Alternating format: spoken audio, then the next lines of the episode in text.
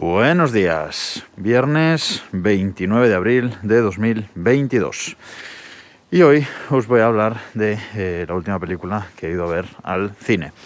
Si bien es verdad que en casa últimamente pues no estamos viendo muchas series ni muchas películas, pero sí que el viernes pasado eh, tuve la oportunidad de eh, volver al cine y fuimos a ver Animales Fantásticos, Los Secretos de Dumbledore, la tercera parte de esta nueva eh, pues saga de, de, la escritora de Harry Potter, esta nueva saga que se ha sacado eh, de la manga de, de, ese librito pequeño Animales Fantásticos, pero bueno, que va tomando eh, forma poco a poco la saga y ya vamos pues por la tercera película.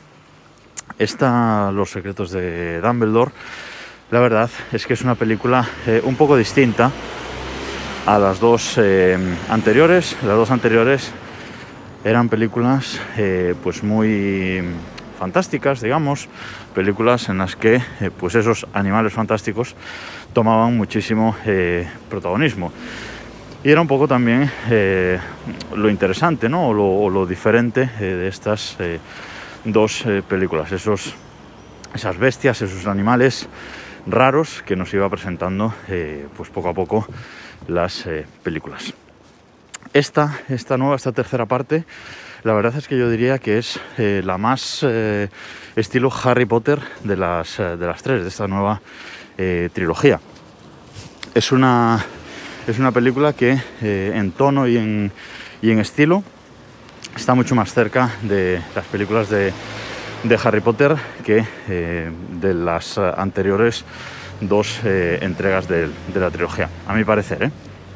Esto no quiere decir que, sea malo, pero sí que es una película diferente. Eh, está dirigida por David Yates, director que en general yo odio por haber eh, estropeado las tres últimas películas de la saga Harry Potter. Así os lo digo, tal cual. yo lo odio, lo odio bastante, pero bueno, creo que no hace un mal trabajo en esta, en esta película, la verdad.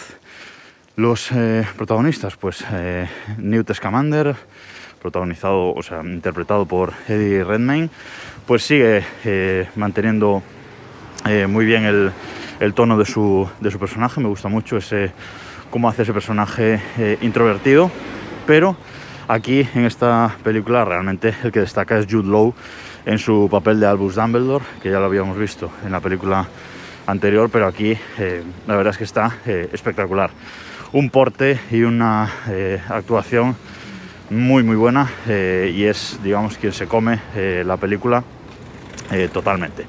Es digamos el, protagonista encubierto de la película o no encubierto porque lleva su, su nombre su apellido el, el, título pero la verdad es que está impresionante. Y luego una cosa así que curiosa de esta de esta película porque mmm, ando un poco desconectado del mundillo últimamente, o por lo menos esta noticia no había pasado por delante de mis ojos, es el tema de que eh, Johnny Depp, que es eh, Gellert Grindelwald, el malo de la película anterior, del final de la primera película, y también de esta película, sigue siendo eh, Gellert Grindelwald, bueno, pues el malo estaba interpretado por eh, Johnny Depp, Johnny Depp, no sé cómo se pronuncia exactamente, eh, y yo no sabía que había sido despedido por Disney. Mira, ya veis, no va a estar ni en Piratas del Caribe, ni ha estado aquí, etcétera. Pero bueno, por lo que fuera, eh, yo no me había enterado, no lo sabía.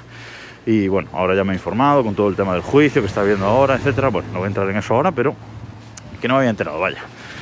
Eh, y en esta película, el malo lo interpreta el actor Matt Mikkelsen, más conocido a lo mejor como Aníbal en la serie de televisión.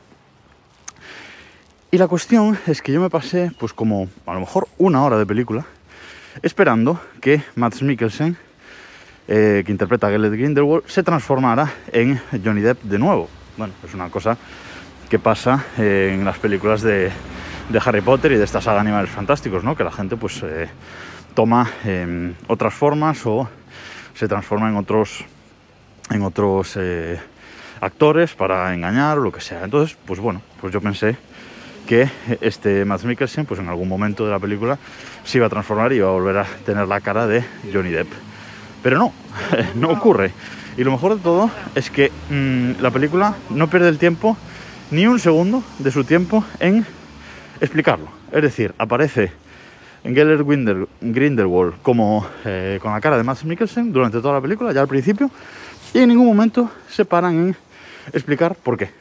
Eh, simplemente, pues eh, ya está. Hemos cambiado del actor y punto. Lo cual me sorprende porque la explicación mm, podría haber sido sencilla, pues eso, basada en una transformación o lo que sea, pero no. No pierden el tiempo en, eso y punto. Mm, bastante sorprendente, la verdad. Bueno, y no me enrollo más. Yo eh, tengo que decir que, eh, aunque es una película con un tono diferente a las dos anteriores, como os decía, a mí me ha gustado, me ha gustado bastante, me ha, me ha entretenido bastante. Eh, tiene, bueno, un poco ahí de, misterio, un girito pequeño al final, tampoco vamos a decir que tenga un giro enorme esta, película.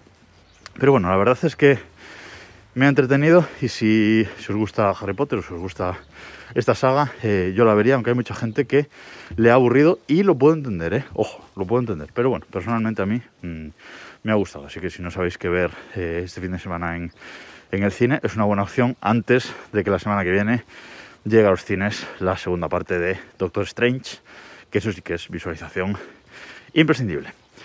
Nada más por hoy, nos escuchamos el lunes.